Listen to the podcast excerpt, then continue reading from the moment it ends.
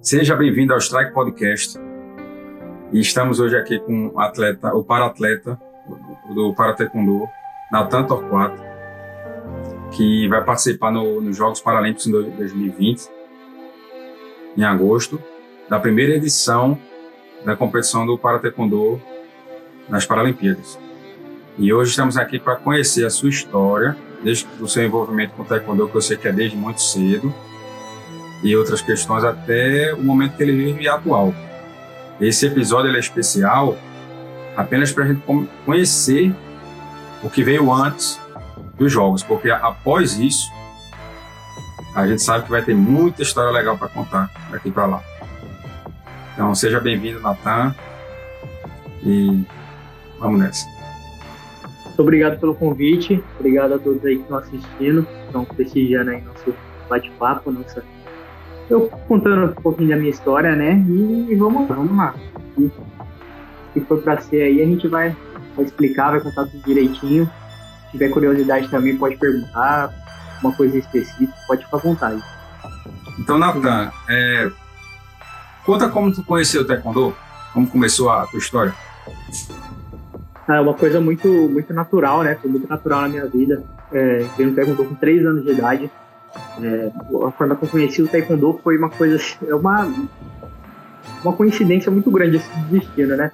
É, minha mãe me levava para a escolinha de bicicleta, eu tinha 3 anos de idade, e no caminho a gente passava ali em frente uma academia, né, de taekwondo, mas eu não sabia que era taekwondo, se era karatê, se era judô, o que que era. Só vi o pessoal lutando e, pô, chama demais, né, ainda mais pra criança que assiste desenho, assiste essas coisas. Então, pô, me interessei muito, desde a primeira vez que eu vi, eu sempre pedi para ela, né, colocar, me colocar, e teve uma hora que ela colocou. Aí com três anos eu comecei e nunca mais parei. Deu no que deu. Mas qual é a cidade que você começou? Começou a treinar quem? Como é que foi? Praia Grande Daniel Ravazani. Academia Red Tiger. Comecei a treinar com ele, depois fui pro, fui pro mestre Jackson de Oliveira, né? Que, que foi aí um dos com certeza uma das pessoas principais da minha vida esportiva, né? Ele que me fez tomar gosto pelo taekwondo, ele fez amar o esporte, ver que realmente eu era capaz de né, desenvolver no esporte, chegar a lugares lugares mais altos aí. Então eu devo muito ao Messi Jackson, Messi Jackson claro, o Daniel também, mas o Messi Jackson foi quem me fez pegar amor ao esporte aí. E posteriormente fui indo de, de professor, de mestre em mestre, né? Eu passei ali pelo. Depois eu voltei para o Daniel Ramazani, fui para treinei na prefeitura, comecei Henrique na Marnarolas, é, depois fui pro, pro Rony e agora tô com o Rodney Saraiva, né? Que foi o responsável aí por, por me lapidar e por, por me transformar na atleta que eu sou hoje. Mas quando é que tu. É, quando é que você decidiu ser atleta? Na verdade, não foi uma decisão de, de um dia para noite, né? Como eu disse, é, como foi. É, segue a mesma linha de raciocínio de como eu entrei no taekwondo. Foi algo muito natural, foi acontecendo, sabe? É, eu entrei no Taekwondo com 3 anos de idade, aos 6, 7 anos mais ou menos, comecei a competir. E quando eu fui ver ali, já estava competindo é, a nível nacional, né, a nível internacional, já estava disputando o ranking, o ranking brasileiro, estava liderando o brasileiro, então foi algo muito natural. Foi uma escolha que eu fiz dia para noite. Foi algo que foi acontecendo e ao tempo foi caindo a ficha. E hoje eu realmente me considero um atleta, um atleta de alto nível, né, um, uma pessoa que vive do esporte, graças a Deus tem esse, tem essa, esse benefício aí, consigo viver do esporte. Então, para mim, foi muito natural essa transição do amador para o profissional. Mas aí tinha uma época que você competia no, no taekwondo tradicional.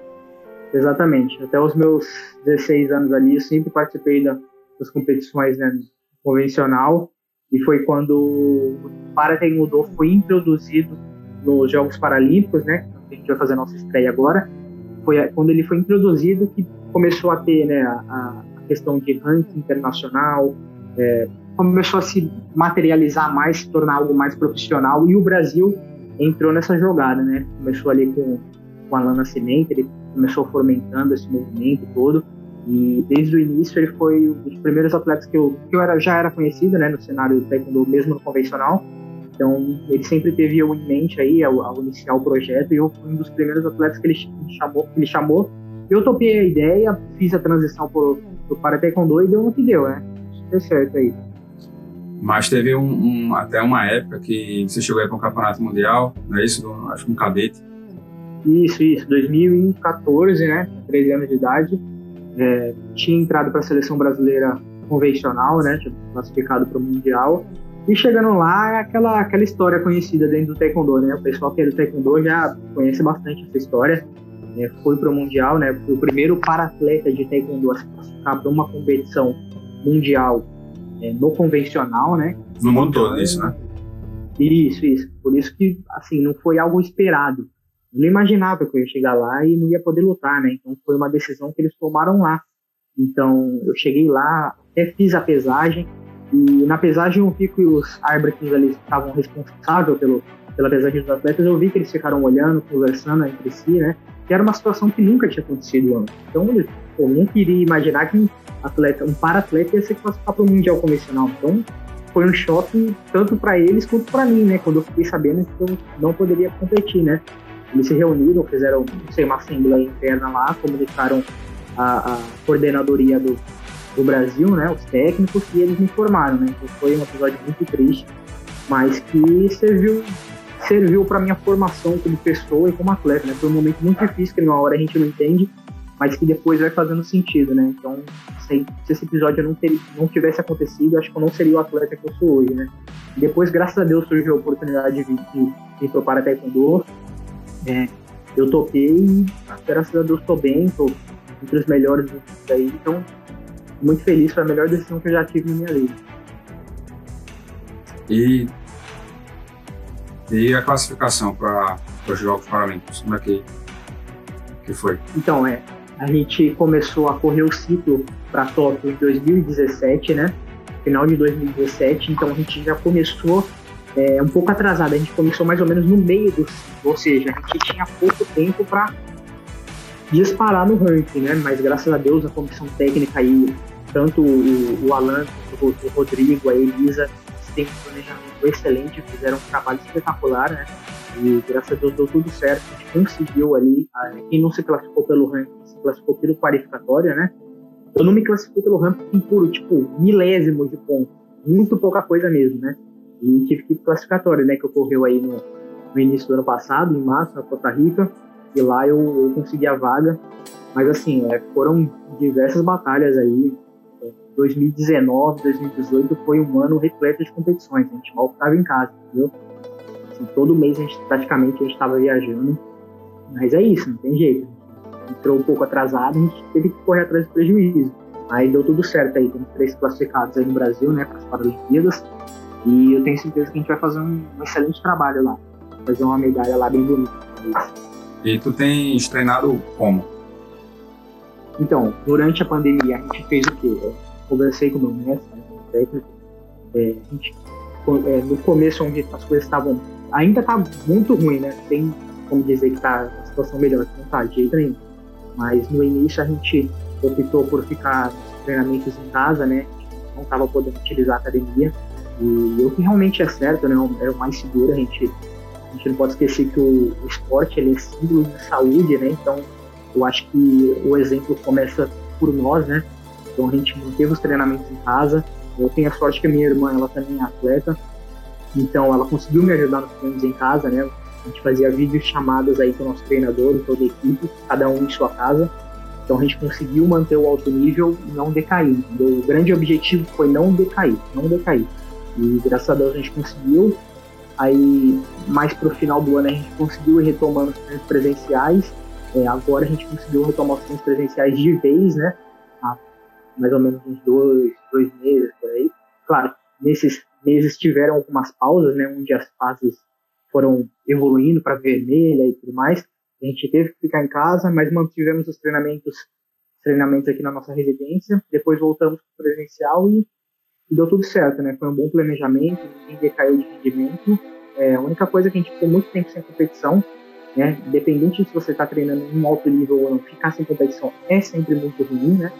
E a gente teve muita sorte de poder estar tá competindo agora no Pan-Americano, no Asia Open, no África Open, antes das Paralimpíadas, né? Porque tem muitas modalidades aí não vão ter competições antes das Paralimpíadas. Então vão ficar um bom período parado e direto para Paralimpíadas, né? Que é algo bem, bem ruim. Então é, foi muito bom que a gente vai ter esse Pan-Americano agora. Vai ajudar a gente a voltar no ritmo, né? Voltar a sentir o frio na barriga, que é muito importante, fundamental. E quem são teus, teus grandes adversários hoje? Então, né, nesses últimos anos aí, é, é, nesses últimos três anos, só tem dois atletas que já me venceram, né? Digo, no cenário internacional, que são um atleta da, da Mongólia e um da Turquia, né? Que são atletas muito bons, né? A gente tá sempre ali, um ganha do outro, depois pega, né?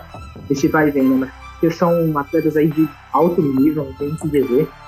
É, eu tô dizendo deles dois porque são meus principais rivais, né? Mas tem diversos outros atletas, dezenas, centenas de atletas que são muito bons. Mas esses aí são, são realmente os mais casca-grossa aí do nível, nível mundial. Sempre detalhe, né? Não só a parte técnica, porque parte técnica todos são muito bons. Mas às vezes algum chega mais bem preparado fisicamente, o outro tá, tá melhor mentalmente numa competição, o outro tá em outra. Então são detalhes que vão, vão diferenciando aí o, quem vai ser campeão na, na, competição. Mas tem diversos atletas fortes aí. Rússia é muito forte, né? Tem nem que dizer, em todos os esportes eles são fortes. Tem Itália, tem Espanha, então de adversário forte é o que não falta. Ah, vai ser bem, bem, bem pegado, né? Principalmente que a categoria é uma das mais difíceis do mundo, salvo engano, né? Isso, a 61 é a categoria mais difícil aí. Uma das mais difíceis, com certeza, mais concorridas, né? Como se fosse o, o 68 do convencional. Né? O 68 do convencional é bem concorrido, tem muitos atletas. A, a minha é mais ou menos a, a mesma pegada de competitividade. Mas eu enxergo que essa, essa tua trajetória ela vai ser da seguinte forma: tudo isso que tu passou vai culminar nesses Jogos Paralímpicos. E aí, escreva o que eu estou dizendo. Depois que você voltar, ainda vai conversar, você, você lembra do que eu disse? E eu, eu, sei que você vai medalhar. Eu só não sei qual é a medalha exatamente, mas eu sei que você vai medalhar. Sim, sim, se Deus quiser. E o que me deixa mais animado ainda é que eu, pô, já tenho uma história gigantesca no Taekwondo, né? Parece que são, são anos e anos, né? 17 anos nessa vida aí. É.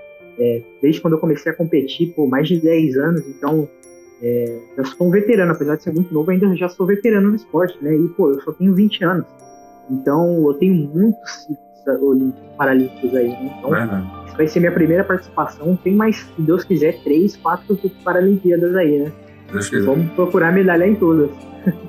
Então, Natan, essa é só uma conversa é, que a gente tem preliminar, mas eu estava conversando com os técnicos e a gente vai estar sempre em contato para saber como é que está indo o resultado de vocês em cada uma dessas etapas, cada campeonato. Vamos fazer questão de, de saber como foi a luta, como é que foi a, a cada uma dessas etapas até chegar no, no Paralímpico. E quem sabe até fazer uma, uma, transmissão. Aqui, quando tiver a transmissão, eu vou ser um locutor junto com mais algum convidado aí para assistir ao vivo a conquista de vocês. Eu vou fazer o possível para isso. Tentar com o taekwondo tradicional também, mas eu tô é, bem confiante né, no, em vocês e é, é, algo que muito me interessa, principalmente por já ter participado de, de um campeonato mundial é, de, de, para taekwondo em 2013, eu estava no, campeonato e achei muito interessante aquilo tudo e estou muito feliz de saber que tem uma, uma, equipe brasileira participando. Então, essa é só a, a primeira de muitas conversas que ainda vamos ter. Eu te agradeço a atenção e eu tenho certeza que, antes de tudo, esses Jogos Olímpicos, Paralímpicos, muitas surpresas acontecem, mas o que mais importa é você ter aquele olho do tigre é você ter aquele olho campeão. Entendeu? Você deve ter visto vários campeonatos que você viu uma categoria diferente da tua assim e viu quem seria o campeão. O importante é que seja esse seu dia. E eu tenho fé em Deus que será. Com certeza, se Deus quiser, né? É isso aí, a gente nunca pode perder o espírito, espírito de vencedor aí, né? E é como eu sempre digo, o vencedor ele se molda nas derrotas, né? Diferencia o os grandes atletas aí a nível mundial foi como eles encararam a derrota. Então, é, eu me vejo muito nisso, sabe, né? Nesse episódio do Mundial aí, pô, imagina, a maioria dos atletas teriam desistido aí, né? Porque foram, fiquei ali, foi em 2014, tinha 13 anos, eu entrei com o Para Taekwondo com, em 2017, né? Então foram três anos ali meio que perdido. Imagina você estar tá em algo que você não sabe, é, tipo, você não tem para onde subir você fica perdido. Pô, eu tô lutando aqui, tô lutando paulista, mas eu não posso ir pra fora, não posso evoluir. Então, que não me, que não me fez desistir, não me deixou desistir, foi o amor ao esporte. Então, é, assim, eu me vejo muito nisso, sabe? A maioria dos atletas teriam desistido nesse episódio aí. E graças a Deus hoje eu tô aqui. Eu vejo esse episódio aí como fatores determinantes para eu ser o atleta que eu sou hoje. Então, sou muito grato, sabe? Até pelas dificuldades que eu já passei, eu sou muito grato. E aí eu também não posso deixar de dizer que eu sou teu fã, eu, eu acompanho teu, teu, teus vídeos aí do, do Instagram e tal, e eu, eu sempre olho com muito, muito carinho, assim, cada... Você está treinando, assim, você tem uma, uma força de vontade muito grande, você tem uma, uma dedicação e uma técnica excepcional. Né? E, e olha que eu sou um dos caras mais cri-cri que eu conheço para falar sobre técnica, né? Porque eu também sou mestre de taekwondo, né? Fui treinador há alguns anos. E, e você realmente está num nível que, que é difícil eu, eu, encontrar. E eu sei que é fruto de muita dedicação, de muita, muito amor pelo esporte. Por isso eu, eu sei que é, essa, essa conquista aí não vai ser só sua, e sim da equipe que você tem que é excepcional. Excepcional, que serve de exemplo para todo mundo. Eu conversei com, com o Fer lá no episódio anterior. É algo realmente fora de série que, que vocês estão é, vocês estão tendo hoje. E eu tenho certeza que o resultado vai ser muito bom. Pô, muito obrigado. Feliz aí por, por acompanhar, né? Gostar do meu trabalho. E a gente. É, é, é isso, né? É isso que faz a gente continuar indo em frente.